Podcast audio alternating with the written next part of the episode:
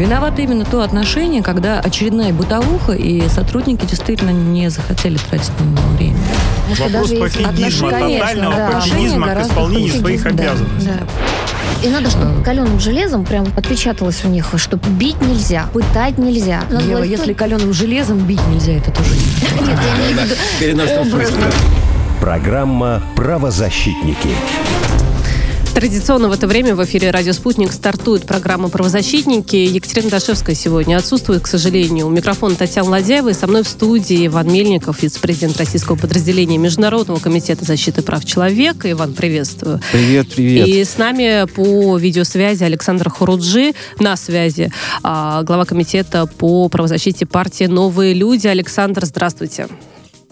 Добрый день. Ева Мер- Меркачева должна вот с минуты на минуту подойти, собственно говоря, ее ожидаем. Ну а пока напомним нашим а, слушателям, что можно нас а, смотреть. Видеотрансляция идет из а, студии «Радио Спутник». Это группа ВКонтакте, это Телеграм-канал, это Рутюб-канал. Везде, друзья, где удобно. Ну и также пишите, задавайте свои вопросы нам в WhatsApp, в Телеграме по номеру 8 968 766 3311 или с помощью мобильного приложения непосредственно сайта «Радио Спутник» тоже задать свои вопросы можно. Итак, Иван, первая тема у нас а, связана с Украиной, как мне кажется, многие сейчас, да, вообще у нас события Мгм. так или иначе вокруг, а, вокруг украинского кризиса. Но здесь совершенно неожиданный лично для меня поворот и действительно та проблема, которая как-то активно в средствах массовой информации не обсуждается. Э, Ну, э, я расскажу вкратце, что действительно сейчас, учитывая события, в общем, э, беженцев э, из Украины стало огромное просто количество. Э, м, Ева, соответственно, Ева Меркачу, да, забежала, да, мы поэтому так отвлеклись. теперь, да. Ева, привет. Привет, Э, Ева. Вот. эм, И, и, соответственно, понимаете, понятное дело, что где беженцы, там, к сожалению, к огромному, мы с вами видим большое количество каких-то нарушений их прав. Потому что люди действительно зачастую э, неподготовленные, да. Но мне э, кажется, к такому статусу сложно быть подготовленным. ну, Все это прекрасно понимают риски, но тем не менее все равно человек остается без дома. Да. Вот это вот самое страшное, что может произойти зачастую. Без дома остается человек, к сожалению. И без прав, да, как следствие. То есть, соответственно, э, в государство, куда они приезжают, в общем, к ним относятся как к людям второго сорта зачастую. Хотя вроде бы такие прогрессивные страны, как, например, в нашем случае, о котором мы сейчас поговорим, Испания.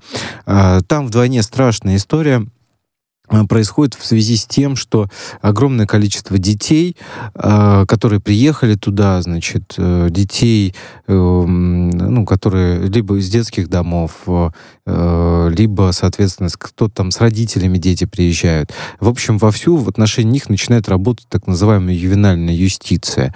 А, Ну, проще говоря, детей просто отбирают. Говорят, слушайте, ну у вас же нет нормальных э, условий, у вас нет нормальной возможности их содержать. Мы их заберем себе. Наверное, это достаточно э, неправильный подход. И, конечно, подробности я бы хотел узнать Давайте у нашего коллеги. будем узнавать, потому Да. что уже на связи с нами директор Центра системной правозащиты Дмитрий Беляков. Дмитрий, здравствуйте. Здравствуйте, Здравствуйте. студия. Здравствуйте, уважаемые зрители. Здравствуйте. Да, Дима, расскажи, пожалуйста, нам, э, в общем, эту историю, которая, на мой взгляд, конечно, э, ну, мягко говоря, меня ужаснула. Вот мы буквально на днях встречались с Дмитрием, разговаривали по поводу этой темы. Э, В общем, так, мягко говоря, я неприятно был удивлен в этой истории. Да, на самом деле истории, которые сейчас происходят э, в Европейском Союзе, ну и, конечно, в Великобритании, достаточно ужасные и ужасные по отношению к самим беженцам, соблюдению их прав. А, В частности, а, наши волонтеры, они находятся и в Британии, и в Польше, и в Испании, а, свидетельствуют о том, что происходит э, банальный отъем детей у беженцев различных э, национальностей. Это беженцы с Ближнего Востока, ну и сейчас это, конечно, беженцы с Украины. Ну и вопиющие случаи, которые просто выходят за грани разумного, это, конечно, а, сейчас Испания, что, о чем сказал Иван. А Ситуация в следующем, что а, реорганизовали детский дом в Донецкой области. Детей, 85 человек, у меня все документы на руках, с печатями украинских властей. Их отдали на попечение одной женщине, украинке. С ней связались некоммерческие организации испанские, предложили, э, что они имеют э, финансирование на 100 человек, э, чтобы они приехали и переждали год, э, пока ситуация э, не станет на Украине более хорошей. Женщины, дети воспользовались данной ситуацией, они прибыли в Испанию, в, одну, в один из районов Испании, там Хунта, Кастилия и Леон. И что произошло дальше? Местное правосудие лишило эту женщину опеки, поскольку она не обладает достаточными средствами на их содержание. То есть их пригласили на полное содержание, и тут же, в принципе, этих детей. детей отняли и отобрали детей. Они сейчас, в принципе, проживают э, в одном э, месте, но а, права опеки у нее э, над ними нету. Это местные испанские власти. А, наши волонтеры связались и с консулом Украины в Испании. Сначала он вел себя достаточно странно говорил следовать нормам и правилам Испании, но после того, как данная ситуация обрела достаточный резонанс в испанских СМИ, например, с, пом- с нашей помощью, с помощью наших волонтеров, а он начал уже заявлять о том, что приоритет имеет все-таки Украина, и они будут отстаивать, чтобы эти дети вернулись. Почему, уважаемые зрители, уважаемая студия, такое происходит? Дело в том, что по нашей информации на содержание каждого ребенка в год выделяется 9 тысяч евро. И вы представьте, 100 человек – это 900 тысяч евро, деньги, которые уже заранее поделены до того, как дети туда приедут. И вот что будет с этими детьми? Куда они попадут? А по нашей информации, к сожалению, к огромному сожалению, а, многие дети, которые усыновляются в Европу, попадают в э, очень странные семьи, это ЛГБТ, а, документы на них теряются, в том числе дальнейшая судьба их также в принципе, неизвестно, особенно касается малолетних детей. Был вопиющий случай, например, в той же самой Великобритании, когда а, женщина молодая из страны ближнего, из одной страны Ближнего Востока родила ребенка, его сразу у нее забрали, лишили опекунства, а куда попал этот ребенок новорожденный, а до сих пор неизвестно.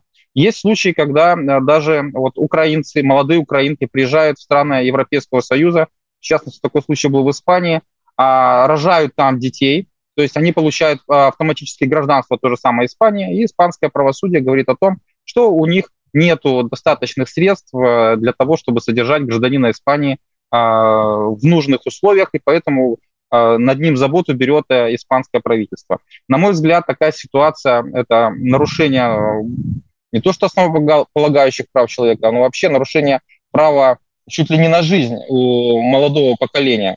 Дмитрий, а можно полагаю... в продолжении да. Э, да, да, вот да. тех примеров, которые вы обозначили, еще тоже до нашего эфира решила изучить этот вопрос, и у меня есть такое ощущение, что некий массовый характер все-таки эта проблематика может носить, потому что, допустим, одна из а, первых новостей, которая всплывает, это не только про Испанию, это еще про Литву. Там вот такие заголовки, что в Литве Украину заподозрили в торговле детьми-сиротами, потому что беженцы-сироты боятся, что их продадут и увезут в Соединенные Штаты Америки. Ну, То есть это какая-то массовая проблематика. немножко в другом, а, то, что я вижу здесь.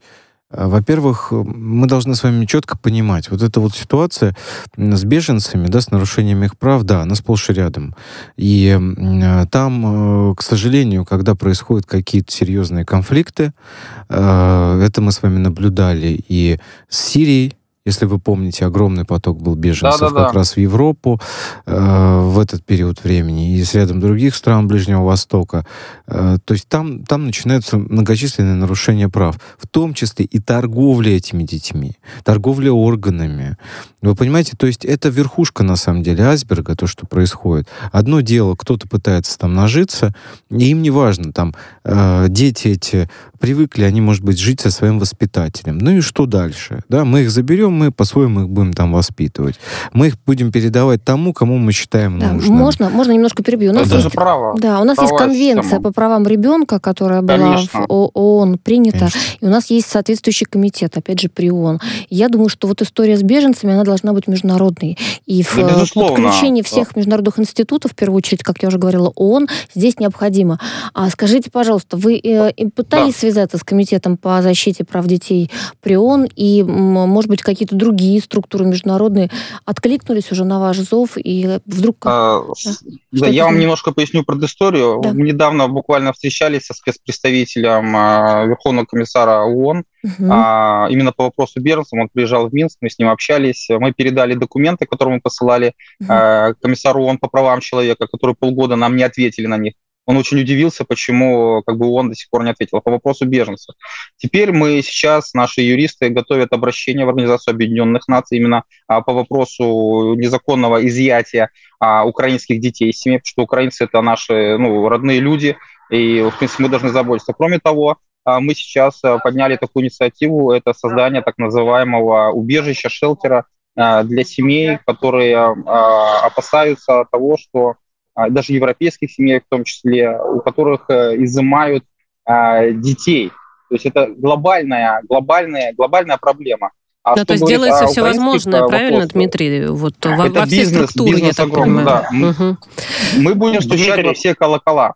Дмитрий, да. скажи, пожалуйста, какие страны э, Евросоюза наиболее опасны для приезда э, семьи с таким Извините. большим количеством детей или с воспитателями? И, собственно, как им действовать, куда обращаться в таких случаях сейчас, пока шелтеры не созданы?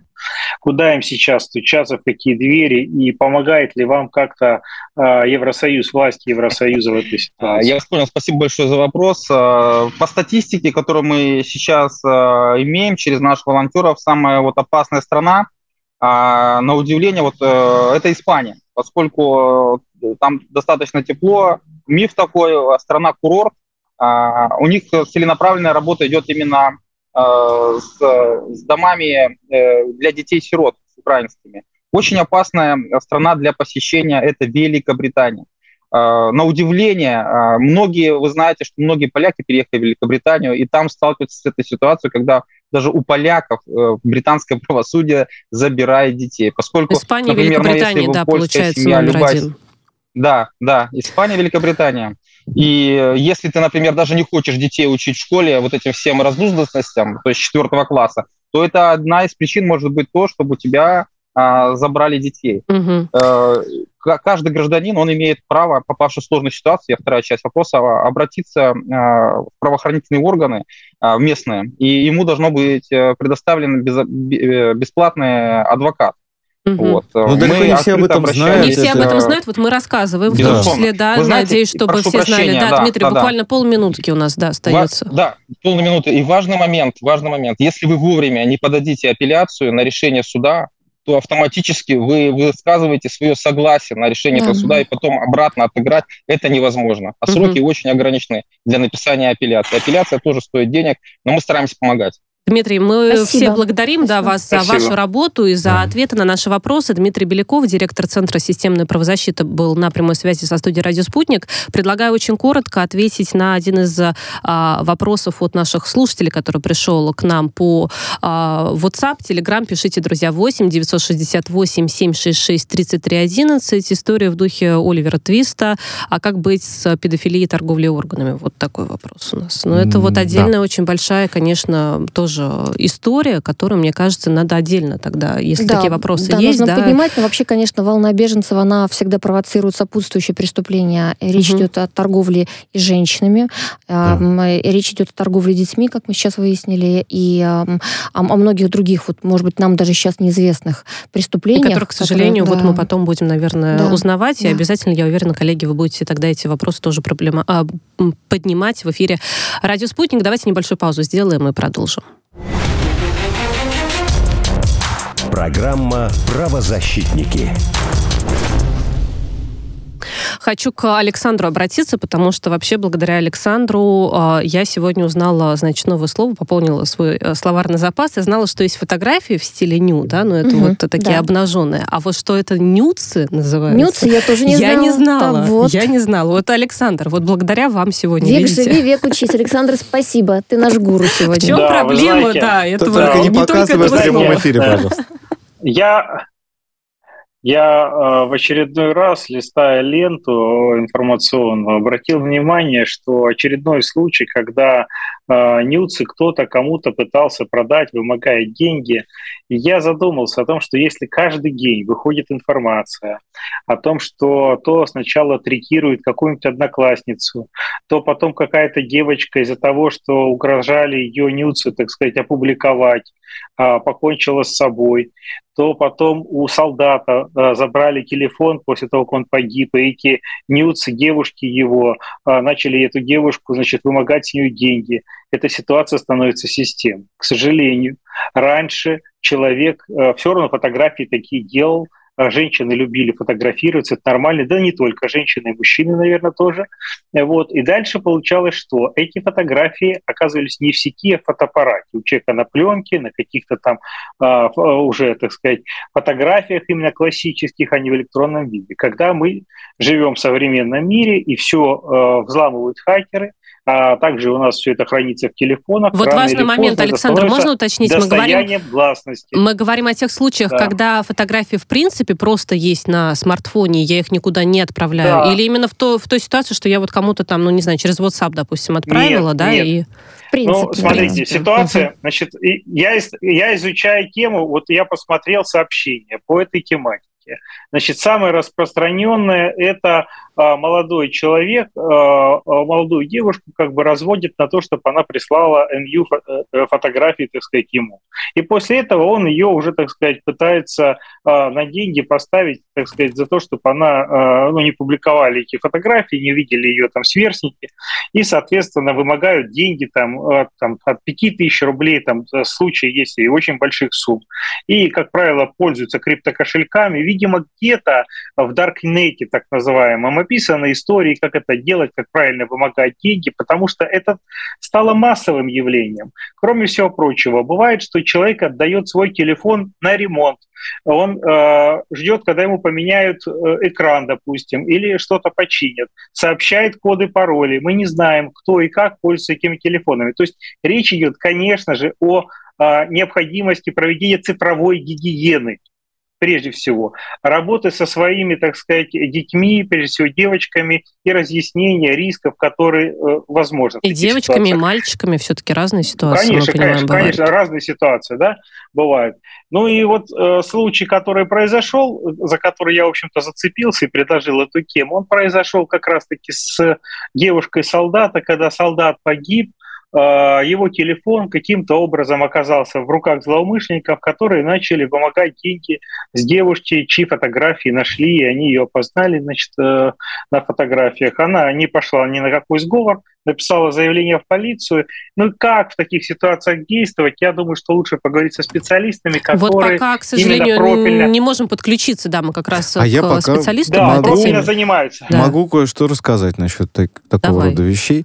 А, я так хочу сказать, э, значит, в свое время а, меня коллеги Э, когда мы трудились значит, э, в юридической компании, взяли одно из первых самых громких дел, связанное с девочкой, которая пыталась покончить свою жизнь самоубийством после того, как э, ее изнасиловали и сняли все это дело на видео во время так сказать, ну, во время только начала ее обучения в институте, в одном mm-hmm. из столичных вузов, крупнейших у нас Э, в Московском автодорожном институте вот произошел такой ужасный случай. И девчонка ничего не сказала родителям, очень сильно переживала, и вот, э, э, понимаете, чуть было там, ее вот вытащили просто из-под поезда. И, так сказать, ну тогда вот неравнодушные граждане ее расспросили, что случилось. И вот она рассказала об этом, об этом шантаже, об этих вообще всех вот унижениях ужасных. Э, история вылилась очень громко у нас в стране, и она была вот одной из самых-самых первых тогда. И, а чем э, закончилось, скажи? Бы... Понесли ли ответственность Да, конечно, конечно. Мы, я потом во время как раз деятельности в общественно-наблюдательной комиссии, угу. я, в общем, э, даже их как-то видел в камере угу. одного из следственных изоляторов. Вот. Угу. А скажи, и, пожалуйста, к сожалению, Вань, вот пока ты жалости у меня камеру, не было. Да. Вань, Вань, подожди, Вань, вот смотри, вот а, когда мы а, посещаем в камерах, мы с тобой члены УНК, да, и мы много ходим и посещаем камеры, знаем, как там содержатся, в том числе там педофилы, различные лица, которые подозреваются в совершении а, а, насильственного характера, прежде всего сексуального насильственного характера преступлениях, и мы знаем, что содержание у них там, жизнь, в общем-то, не сахар. Вот э, как их сообщество, когда они туда попадают, приравнивает к такой же категории, потому что то, что они делают, это низко вообще, да, и, э, ну, так сказать, мужское население, настоящие мужики, они такого не понимают, им в голову не придет э, девушку шантажировать, вообще вымогать с нее деньги. Вот как к ним относятся там?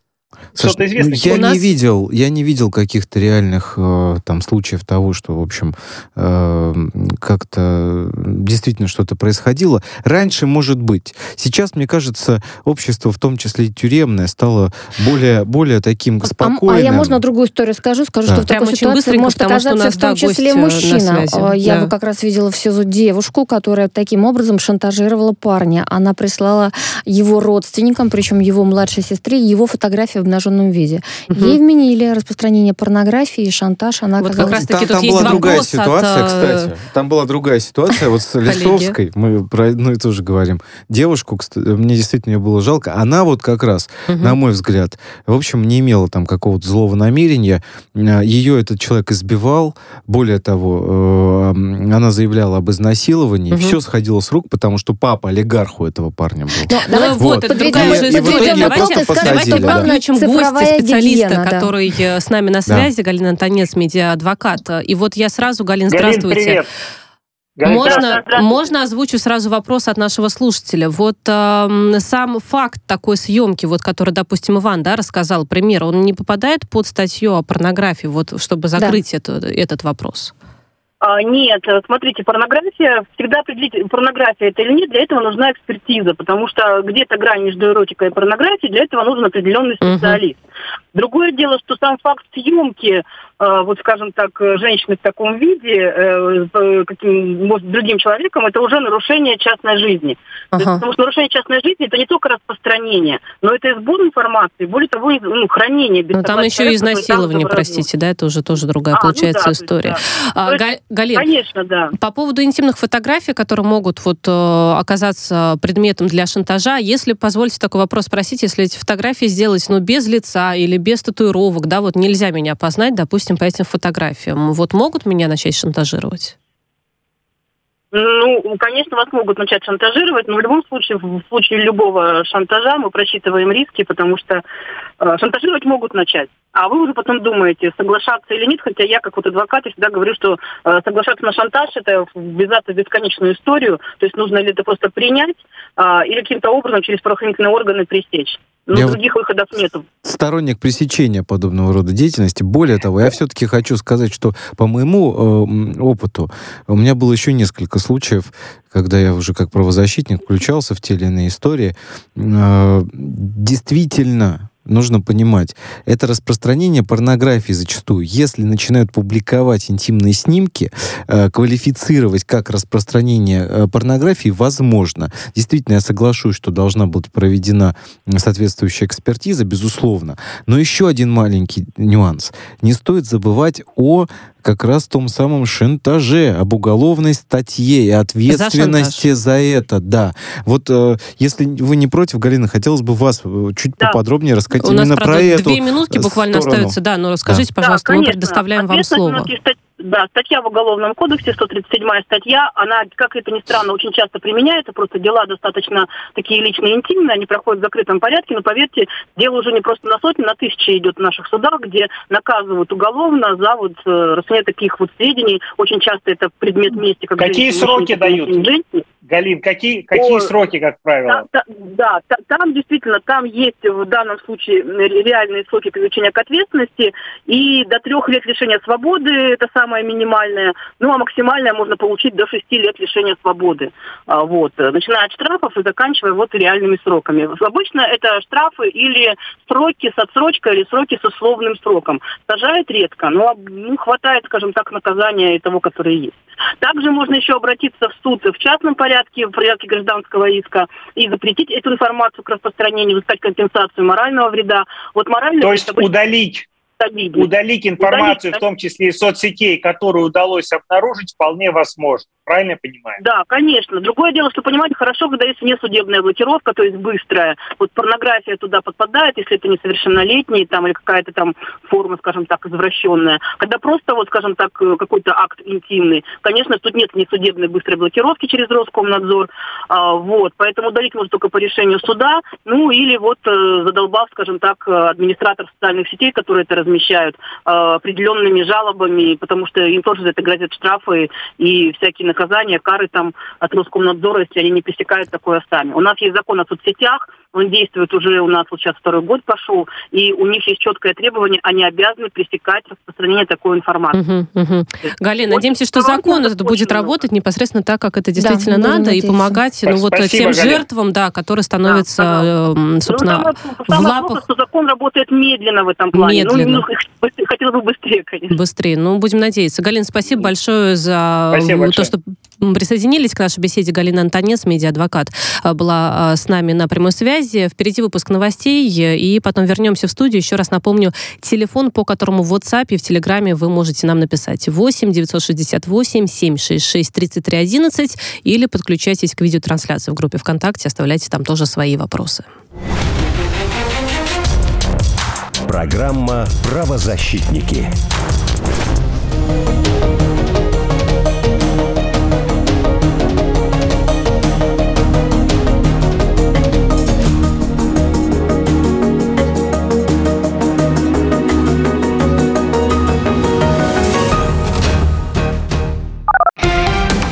Радио «Спутник». Новости. В студии Илона Тунанина. Здравствуйте. Шахта Лидиевка обесточена в результате обстрела Донецка украинскими войсками. По предварительной информации, там находится пять горняков, которых будут поднимать на поверхность, сообщает Министерство угля и энергетики ДНР. Отмечается, что пострадавших нет.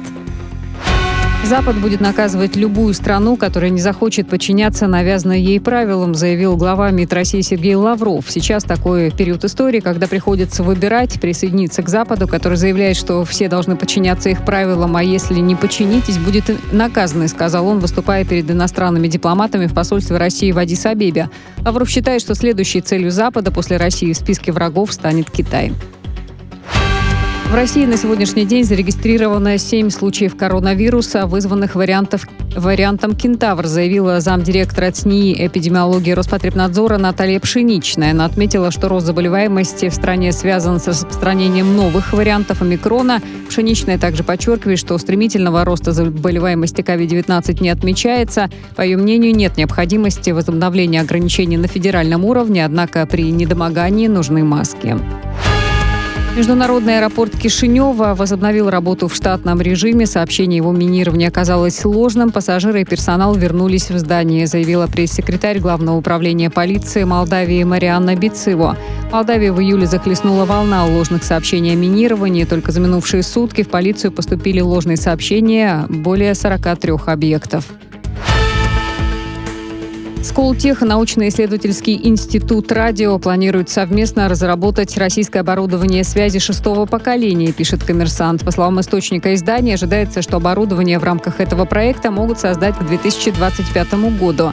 Гендиректор НИИ «Радио» Олег Иванов подтвердил газете, что институт вместе со Сколтехом подготовил предложение по разработке оборудования 6G. По его словам, о деталях и финансировании говорить пока рано. Глав администрации министров в Крыму будут назначать с трехмесячным испытательным сроком. Если человек не справился, его уволят, заявил глава республики Сергей Аксенов. По его мнению, трех месяцев более чем достаточно для управленца, чтобы показать свою эффективность. Российский тур группы Little Big, намеченный на 2022 год, отменен. Об этом говорится в официальном аккаунте группы в соцсетях. Уточняется, что билеты можно вернуть по месту покупки. Группа должна была поехать с туром по России с 27 августа по 10 декабря. Это все новости к данному часу. Мы следим за развитием событий.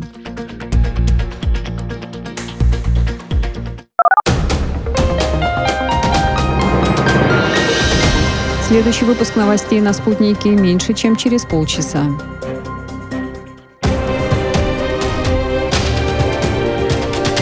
Радио «Спутник».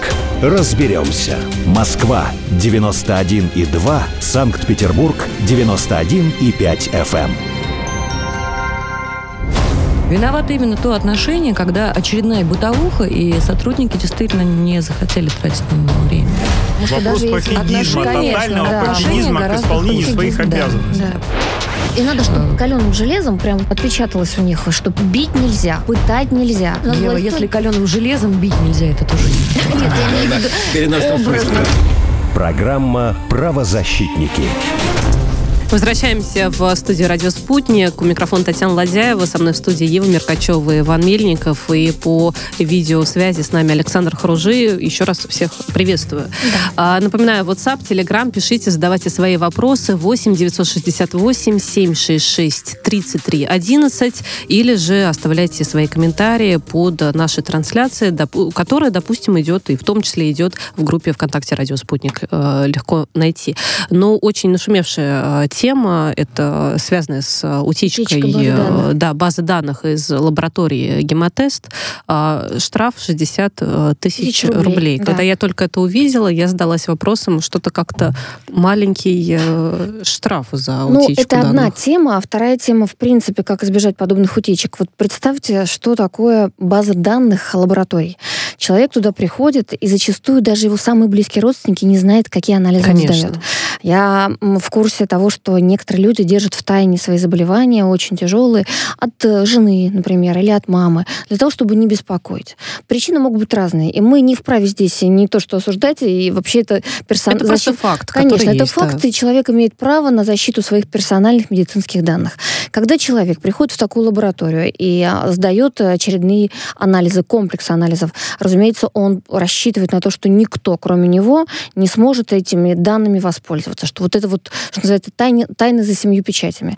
А, и вот выясняется, что на самом деле такие анализы можно приобрести. Знаете, я первый раз услышала о том, что такое возможно, а, когда мне рассказали историю. Вы сейчас будете смеяться, но тем не менее, это такая не, не столько смешная, сколько грустная история. Как молодой человек, точнее, он даже не очень был молодой, ему лет было 40, а решивший жениться, а, он э, задумал выяснить все-таки, каково физическое здоровье его избранницы. Вот, и он mm-hmm. заказал себе покупку данных о ее всех ее медицинских анализах, и ему предоставили. И он это дело проанализировал и, ну, в общем, не придумал ничего лучшего, как ей и еще... не женился.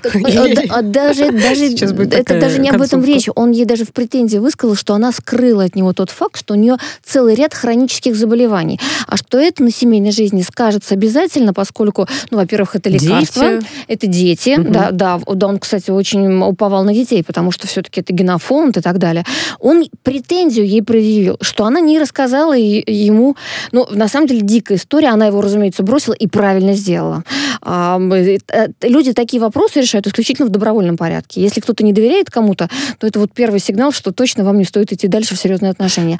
А была другая история. На этот раз работодатель заказал подобные, подобные данные для работников, которые были в качестве, выступали в качестве кандидатами на одну из вакантных должностей. Очень высокооплачиваемая работа, и работодатель хотел знать, вдруг кто-то из, э, из кандидатов... Все ли здоровы? Да, все ли здоровы, и там была история даже про то, что хотел Это выяснить, кого, ли девушка, искал, поскольку кого? она была детородного возраста. Вот, да, хороший Очень... вопрос от Александра, просто Ева не слышит, да. потому что без наушников да. а, а, секретарей нанимал. Что, что за такая должность, что надо знать, насколько здоров сотрудник? Сложно сказать, но на самом деле очень многие заинтересованы, чтобы люди не брали, во-первых, больничные, а чтобы люди не нуждались угу. в том числе в материальной помощи, а, поскольку если болезнь серьезная, например, диабет, а, и, возможно, какие-то, не знаю, критические истории, если там у них горит план, если им э, ровно нужно в срок уложиться, а у человека там, вот повторюсь, что-то такое очень серьезное, хроническое, что непредсказуемо. Mm-hmm. Ну и плюс беременность. Это, конечно, вопрос номер один для многих, потому что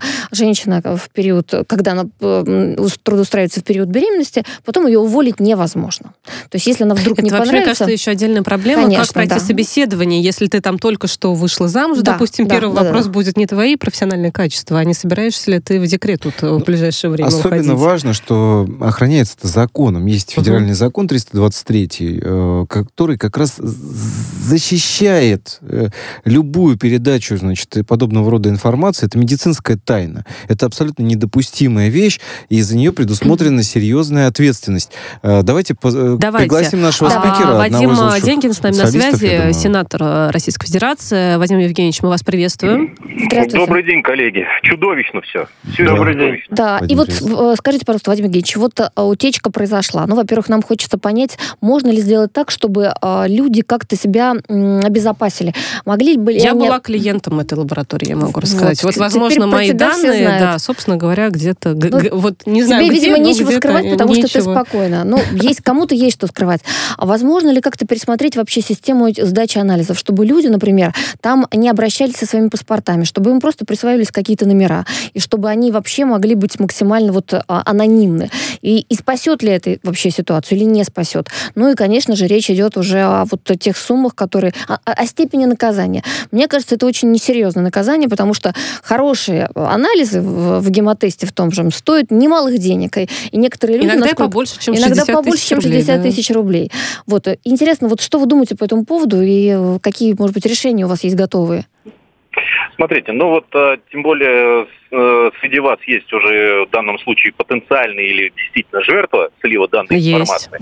Да, да, и две копейки стоит ваша жизнь э, данного, данного слива. То есть, по сути, если разделить там 60 тысяч рублей на те, кого, угу. то количество граждан, чьи данные оказались где-то, соответственно, это стоит 2 копейки. Меньше, а что это наверное. будет? Таргетированная реклама? Да это уже не важно. Или потом будут звонить вам какие-то товарищи, вы будете подключать соответствующие сервисы, там будет написано «мошенники».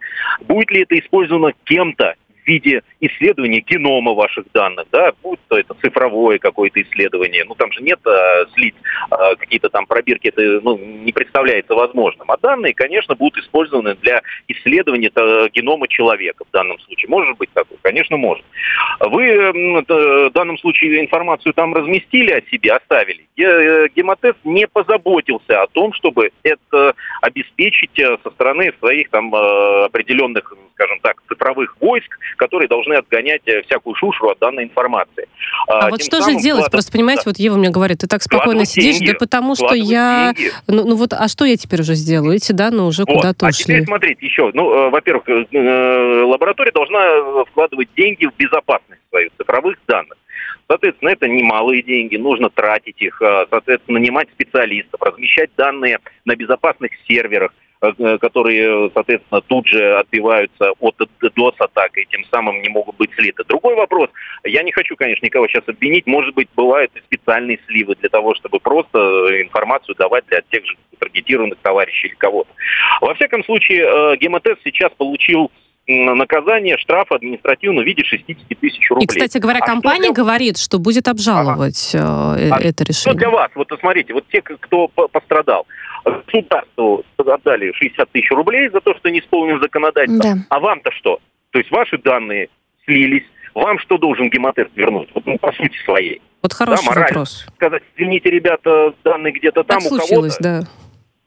А где, э, вот, вот я считаю, что здесь необходимо прописывать личную ответственность компаний перед тем, чьи данные сливаются. Ну, у а, нас... Нам обычно говорят, там 300 тысяч человек, 2 тысячи, 10 тысяч человек. А э, это же люди, это судьбы людей. Ну вот давайте конкретный пример. Вот, Вадим Евгеньевич, мне сейчас, вот если я приду в этот, ну, в, в любой отдел гемотест, ну вот я скажу, да. я тут в новостях прочитала, значит, что вы, э, да, да, да, данные утекли. Э, я хочу, что, компенсацию. Или к ним вообще нет смысла идти и задавать эти вопросы? Сразу надо тогда... Надо разговаривать с юристами по поводу возмещения морального ущерба или какого-то угу. иного, какой-то иной ответственности. Разговор здесь идет даже не в само, не в отношении самого гемотеста. Э, это же как пример для тех, кто обладает, генерирует, агрегирует данные э, граждан, да, частную жизнь, ведь это же частная жизнь. Поэтому, на мой взгляд, здесь необходимо рассмотреть либо в этом ключе э, поправки в законодательство, э, в, том, в том, чтобы была персонифицированная ответственность перед э, каждым гражданином, чьи данные оказались слиты и что с ними будет. Э, либо второе, вот я выступал уже с этой инициативой, но тут нужно, нужно разговаривать с профессионалами, э, техниками этого процесса. Э, ведь ну, государство может агрегировать данные у себя, тем самым обеспечивая защиту а, а фирмы платят аренду профессионалам, которые в рамках государства, корпорация какая-нибудь мощная, да, а, профессионалам именно вот в сфере киберзащиты, будет э, беспокоиться о сохранности данных. А можно Конечно, уточнить? Да. Угу. А в, в Китае, скажите, пожалуйста, они э, достаточно высокий уровень цифровой культуры, цифровизации в целом имеют? Как у них обстоит дело с этим? Как они решили этот вопрос? У них э, есть какой-то государственный единый оператор, их персональных данных? Как, как у них, например? Мне просто Понимаете, интересно. у них все завязано на уровне государства. В данном случае именно золотой щит, о чем все пытались. Вот, э, помните, когда пошел разговор о социальной сети по паспортам? Я в свое время выступал с этой инициативой, еще будучи депутатом Госдумы в 2012 году. Меня тогда Социальный рейтинг. Да, ага. Э, да, да, да, да социальный но, рейтинг. По сути, мы ага. все к этому пришли, потому что, э, возвращаясь к теме гемотеста, мы сами идем туда, подписываем бумагу о том, что мы сдаем информацию о себе э, в соответствующий какой-то виртуальный ящик. Кто за это отвечает, никто не знает. С другой стороны, мы прекрасно понимаем, что информация уходит э, куда? За границу. Или она остается на каких-то серверах. Э, а вот куда страны. она, кстати говоря, а, чаще всего уходит? -то? Ну, никто не знает. Никто не знает. Даже не предупреждают, угу. да. Ну, по сути. Вот вы придете, спросите ну, да. сейчас, вот даже интересно, прийти в гемотест, спросить, скажите, а куда мои данные, где вы их размещаете? Сотрудник, угу. который сидит, видимо, на не скажет, конечно. Прием, приемной, не знает ничего об этом. Надо угу. идти к замдиректора, то есть вам нужно тратить собственное время. Вы об этом, ну, может быть, договоре прописано. То есть в этом надо действительно серьезно разбираться, потому что это личная жизнь каждого гражданина Российской Федерации. А с учетом атак на каждого гражданина в данном случае, то, что делается с Запада, да, и каким образом это потом все, э, в чьих руках это плавает, ну, здесь должна быть серьезная ответственность. Другой вопрос, еще раз повторяю, все мы кричим ответственность, ответственность, но мы должны и государство попросить в данной ситуации дать механизм то есть, ребят, mm-hmm. дайте нам механизм, по, в каком формате мы должны э, держать ответственность перед гражданами, перед вами. Я должен бояться большого наказания, там, может быть, там не 60 тысяч рублей, а 60 миллионов за каждую цифровую жизнь человека. Да? Тут каждый uh-huh. задумается, так лучше я вложу 5 миллионов рублей в, в обеспечение безопасности, чем я буду э, потом платить там 120 миллионов, 300 миллионов штрафа. Простая экономика, ничего личного. Вадим Евгеньевич, э, как раз недавно... Значит, должны отвечать. Да, как раз недавно говорил же президент по поводу защиты вот этого аватара, да, по-моему же у нас было это в, пос- в послании. Да. И важная деталь, вот я просто как практикующий юрист хочу сказать, что вот подобного рода вещи, они в нашем суде не ценятся. То есть вам могут дать, ну, просто копейки эм, за там, я не знаю, за то, что ваши данные личные выложили. Реально, э, если бы это было где-то там в странах Запада, зачастую, там какие-то многомиллионные долларовые там, значит, э, суммы, да, компенсации, у нас это в стране, к сожалению, э, действительно... Больше вот времени очень, и нервов очень, потратишь, да, да, в итоге? Про, просто а, просто а можно, 10-20 тысяч рублей. Задам? Моральный вред. Что такое моральный вред? И типа, да ладно, ну, какой там тебе вообще моральный вред? Я думаю, нам не такой, стоит ну. все-таки призывать, наверное, чтобы давали миллионные штрафы, потому что, ну, пропадет гемотест, пропадет другая лаборатория. Люди ведь э, хотят сдавать все-таки не анализы. Не пропадет гемотест, Нет, я тебе... Мы не должны защищать сейчас то, что является нашей личным. Uh-huh. Кто пытается разбазарить наше личное. Мы должны дать понять отрасли, которая агрегирует данные наши и э, что-то с ними делает. Мы должны понимать кристальность, где это размещается, что с этим может быть, какие риски и самое главное, ответственность тех, кто этими данными владеет. Поэтому в, на Западе, э, в Китае и в, в других странах, которые достаточно оперативно, оперативно Э, реагирует на все интернет какие-то движения, э, вы правы, э, достаточно высокие штрафы. Но поверьте мне, как только получит право наказывать подобным рублем большом количестве тех, кто, возможно, может задуматься, задумать слить чьи-то данные, поверьте, угу. все забегают, засуетятся. Но, с другой стороны, когда мы всегда, я вот еще раз акцентирую, кричим, что мы должны наказать и так далее, государство должно определить правила игры. Ребят, у нас есть механизм... Скажите, пожалуйста, есть... А, вот еще у меня вопрос. Все-таки мы сейчас говорим ну, фактически со следствием. А, причину тоже разобрали. Но есть же еще, грубо говоря, искупщики краденого, да, вот как применительно к этой ситуации, выглядит это следующим образом. Кто-то данный персональный в гемотесте дернул, да, так сказать, увел, купил, неважно как, получил. Дальше он их передал тем, кто настраивает таргетированную рекламу и прочие сервисы для того, чтобы продать подороже, сделать эффективную э, стоимость контакта с клиентом. Правильно? Так Правильно, вот, может, да, быть, быть, может быть а, а, сквозной контроль необходимо делать и наказывать в том числе тех людей, которые используют, потому что когда тебе набирают на телефон и задают какой-то вопрос, что называется, в массе, говорят, слушайте, вы брали кредит там-то, там-то, угу. ты думаешь, откуда они все про меня знают? И вот э, когда у тебя появился такой телефон, если бы ты сообщал в какое-то конкретное место, что, ребята, вот я вам не давал никаких персональных данных, откуда вы узнали, и если бы их тоже наказывали, если бы тоже проверяли, искали бы, да, наверное, вот да. этот вот путь, откуда эти данные, да. Э, но это такая сложная и... еще одна отдельная, мне кажется, схема истории, которую так легко... Абсолютно правы. Да, Вадим Евгеньевич. Вы абсолютно правы, это несложно сделать. Несложно. А, существует сертификация, существует, ведь угу. люди получают образование. Но вы знаете, несложно, а почему-то все равно, получается, это не делается, ну, ну опять ну, же, да? Подождите, ну, утром ты не проснулся, ты вдруг захотел агрегировать данные и э, отвечать за их безопасность. Не, не бывает такого. То есть человек угу. получает соответствующее образование, практику, какие-то дипломные работы пишет или что-то еще. То есть он должен понимать, в какую область он идет, и получает за это сумасшедшие деньги заработной платы. Там не 30-40 угу. тысяч рублей заработная плата.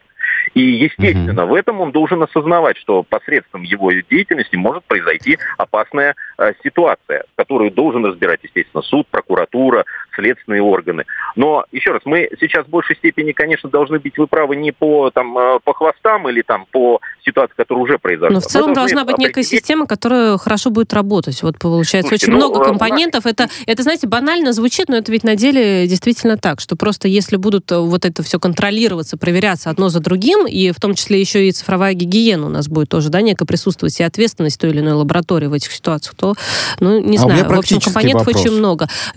Буквально да. еще минутку, да. и у давайте меня практический вопрос. вопрос. Вадим Евгеньевич, может быть, да. эм, что-то сейчас есть в качестве рабочей группы какой-то на площадке Совета Федерации? Что предпринимается? Я знаю, что вы один Значит, из а, таких наиболее да, скажу, что под, активных Под руководством первого зама вице-спикера Совета Федерации Андрея Анатольевича Турчака существует совет по а, цифровизации по цифровой экономике, который э, агрегирует э, материалы, данные, с которыми необходимо работать. В данном случае данные эти обязательно будут рассмотрены. Я обязательно об этом проинформирую uh-huh. Андрея Анатольевича. И, э, возможно, мы примем решение о как, проведении какого-то круглого стола или там какой-то тематики под, под эгидой именно вот, э, Совета по цифровизации. Другой вопрос. Владимир Евгеньевич, да. Коллеги, у нас, к сожалению... Можете... Да, да, да. Александр. Секундочку. Вот очень важно. Внесите, пожалуйста, предложение простое, но эффективное. Все документы, которые мы подписываем, в любом гемотесте, где бы мы ни подписывали, как только расписываемся за цифровые данные, чтобы они в единый электронный реестр вносились. mm И тогда будет понять проще, откуда утечка. Вот предложений очень много. Я, Вадим Евгеньевич, я, мы вас... Я готов с вами, вот сразу контакты есть, давайте с вами свяжемся. И вот как Все, раз уже, договорились. Там, вот это время, там, реальный и, итог и эфира да, на радио «Спутник». Обязательно. Вадим Евгеньевич, благодарим э, за беседу. А, сенатор Вадим Деньгин был с нами на прямой связи. Давайте сразу Германа Климента, э, Клименко подключать, э, предприниматель, экс-советник президента Российской Федерации э, Владимира Путина по вопросам развития интернета. С нами уже на связи Герман Сергеевич, приветствую. Здравствуйте. Здравствуйте. Здравствуйте, Герман Здравствуйте, Герман Сергеевич. Ощущение, вы знаете, что я сейчас ведьма, а здесь какой-то анклав инквизиторов, да, и вы обсуждаете, спрашиваете еще меня при этом, что вы душевные люди, вы предлагаете меня сжечь или на кол посадить. А так как вы не можете принять решение, да, вам кажется это неэтичным, еще чем-то, вы предлагаете мне сделать выбор самому. И фоном есть такой Александр сидит, да, а, и он при этом, как бы он такая перекрасившаяся ведьма, да, он говорит, вы знаете, нет-нет-нет, вы когда вы будете сжечь, вы, пожалуйста, там, знаете, обязательно розжиг примените, да, понимаете? Потому что когда от соломы, да, он пахнуть будет плохо. Но если серьезно, да, то есть, э, смотрите, мы всегда увлекаемся, надо дать должное, э, вам простительно, Александру не очень, но я понимаю эфир, да, но в целом вам простительно. Юристы, правозащитники и вообще кто-то должен, знаете, есть такая работа, там, допустим, адвоката, защищать, да. Вот удивительное выступление сенатора. Мне, конечно, жалко, что параллельно не поговорили, но это, наверное, отдельное время. Сенатор – законодатель, да? Но вы же юристы, господа. Вот все-таки, вы знаете, если есть э, закон, то есть и требования. Да? То есть для того, чтобы наказать гемотест за что-то, меня, например, у меня, я сам работаю с персданными, да? наверное, прежде чем вот как говорит Александр, куда-то реестр создавать, еще что-то, нужно мне предъявить требования. Вот, например, когда я в офисе, вот у меня есть простой офис, у Александра есть офис, да, у многих есть офис. Там, знаете, есть пожарная безопасность, да, государство заботится о пожарной безопасности. Есть целая инструкция. огнетушители, а, уполномоченные, а, люди учатся, проходят уроки. То есть есть целый инструктаж, да? То есть я замучаюсь каждый год с пожарником общаться, да? Соответственно, если происходит пожар, то прежде чем меня посадить за этот пожар, меня проверяют, да? Не нарушал ли я правила пожарного? Если не нарушал, мне говорят, свободен. Но вы удивительные люди, вы все умные люди, вы все знаете про пожарников. Но почему-то у вас какой-то хтонический страх перед потерей личных данных, и вы требуете сжечь негодяя, да? прежде чем на самом деле сделать простую историю. Вот Александр, в принципе, правильно задал вопрос. А что в Китае? А что в Америке, давайте спросим. А там все предельно просто. Если ты работаешь с персональными данными, дорогой, будь добр хранить данные на специализированном хостинге. У нас на эту тему ничего нет. У нас же специализированное законодательство. Я вижу, здесь сидят прекрасные юристы, да? Коллеги, ну так давайте вспомним, что у нас законодательство мы приняли о персданных, но забыли добавить кучу-кучу подзаконных актов. Ну, примерно как про весь интернет. У нас, знаете, где первый раз был определен поисковик? В законе о забвении. Да, извините, пожалуйста. Да, да. Да? Вот у нас, по большому счету, нет, ну это же правда. Да, Слушайте, абсолютно. Да, и поэтому у нас получается очень любопытная история. Мы говорим, гемотест а он говорит, слушайте, коллеги, я вот, я, у меня вверх тоже сидит такой же юрист, который не знает, за что, его не за что штрафовать. Непонятно за что, нет требований, понимаете? Он поэтому оспаривает. Он вам же говорит, коллеги, он подачу вам дает. Давайте выпишем требования. Например, самый да. дорогой хостинг у нас в России – Ростелеком. Все, кто работает с персданными, должны хоститься на Ростелекоме раз. Второе. Все обязательно должны иметь в штате сотрудника, который обучился в высшей школе экономики или где-нибудь, куда ходно забекиньте. Но давайте требования сформулируем. На самом деле, я хочу вам напомнить, э, может быть, кто-то, ну, Александр, может быть, помнит, девушки в силу молодости не помнят, а, Помните, были, э, были утечки параллелей? Вот всегда мы же, когда сталкиваемся с чем-то, были прям утечки параллелей, выкладывали, это было 20 лет назад. Mail.ru терял параллели, да? Почему? Их хранили... На дискетах продавались. Да, их хранили да, почему-то да, в незашифрованном виде. Не потому, что программисты негодяи, идей не было, что это можно украсть. Да? Понятно, что должно быть закон, что данные должны, персональные данные храниться в зашифрованном виде. Тогда бы схема, по которой крали в гемотесте, она, ну, украли бы там 3 гигабайта данных, или сколько там украли, 300, да? Они были бы зашифрованы, как те же данные у нас по закону Яровой хранятся, да, в зашифрованном виде, она их никому не нужна.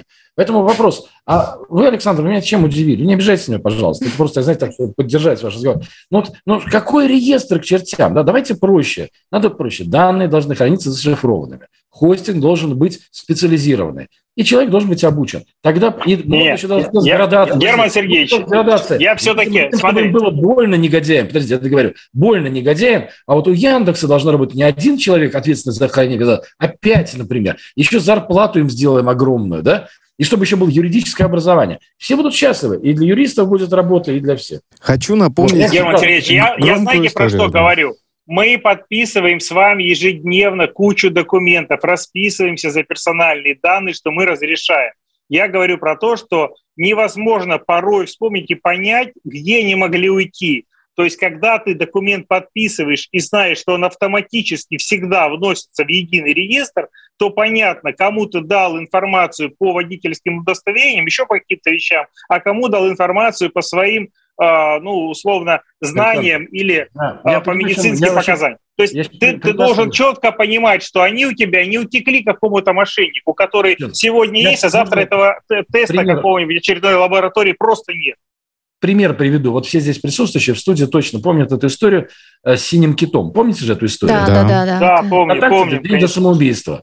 И вот я сижу, и меня спрашивают, Гер, что делать надо? Я говорю, слушайте, ну, очевидно, надо авторизацию в группах на госуслугах, да, сделать через госуслуги. То, что сейчас Авито, кстати, делает, да? Да, да, да, и хорошо делают. И тут появляетесь вы, Александр, я сейчас объясню вашу позицию. Вы тоже правы. Но вы тоже правы, но вы отвлекаете. Вы говорите, необходимые и достаточные условия, да? А вы говорите, ага. надо наказывать строже. Я утрирую. Я сейчас. не сказал наказывать. Подожди, я утрирую. Я сейчас пример привожу просто ага. юридической практики, государственное законодательство, да? Вот сижу я и говорю, коллеги, нужно сделать авторизацию. Значит, простая история. Там сидел подонок за VPN, да? Его нужно, чтобы он был авторизован через госуслуги. Все, не вопрос.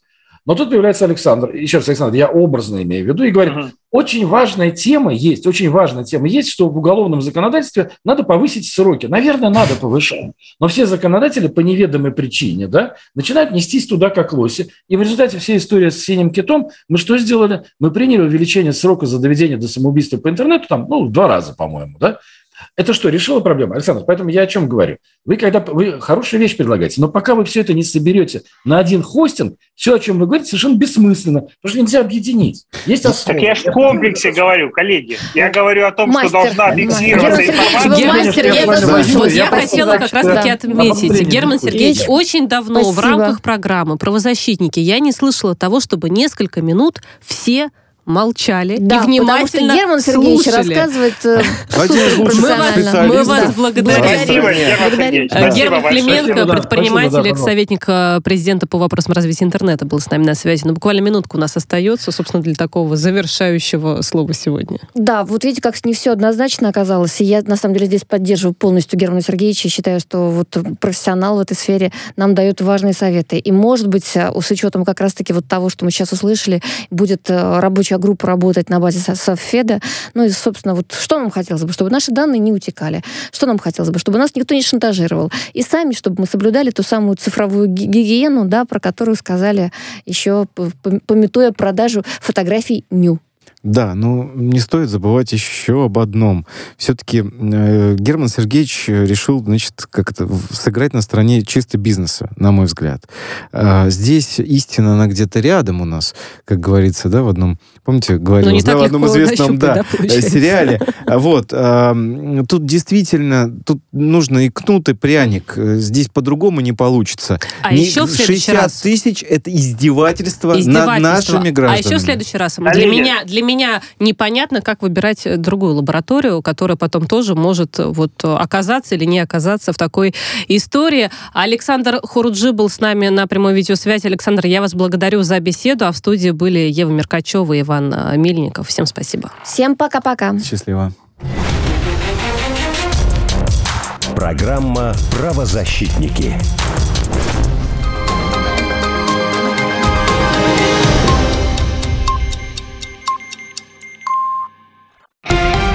Радио «Спутник». Новости.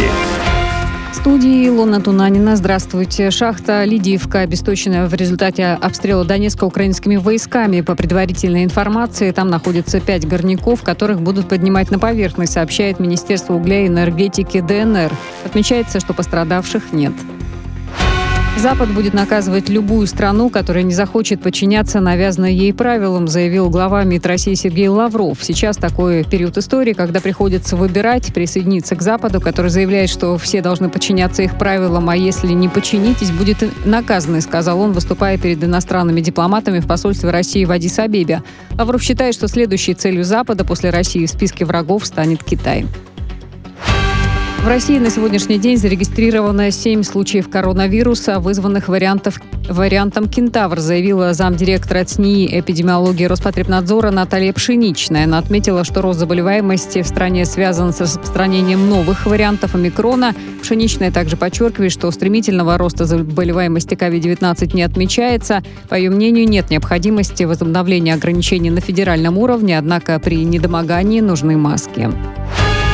Международный аэропорт Кишинева возобновил работу в штатном режиме. Сообщение его минирования оказалось сложным. Пассажиры и персонал вернулись в здание, заявила пресс-секретарь Главного управления полиции Молдавии Марианна Бицево. В Молдавии в июле захлестнула волна ложных сообщений о минировании. Только за минувшие сутки в полицию поступили ложные сообщения более 43 объектов. Сколтех, научно-исследовательский институт радио планирует совместно разработать российское оборудование связи шестого поколения, пишет коммерсант. По словам источника издания, ожидается, что оборудование в рамках этого проекта могут создать к 2025 году. Гендиректор НИИ «Радио» Олег Иванов подтвердил газете, что институт вместе со Сколтехом подготовил предложение по разработке оборудования 6G. По его словам, о деталях и финансировании говорить пока рано. Глав администрации министров в Крыму будут назначать с трехмесячным испытательным сроком. Если человек не справился, его уволят, заявил глава республики Сергей Аксенов. По его мнению, трех месяцев более чем достаточно для управленца, чтобы показать свою эффективность. Российский тур группы Little Big, намеченный на 2022 год, отменен. Об этом говорится в официальном аккаунте группы в соцсетях. Уточняется, что билеты можно вернуть по месту покупки. Группа должна была поехать с туром по России с 27 августа по 10 декабря. Это все новости к данному часу. Мы следим за развитием событий.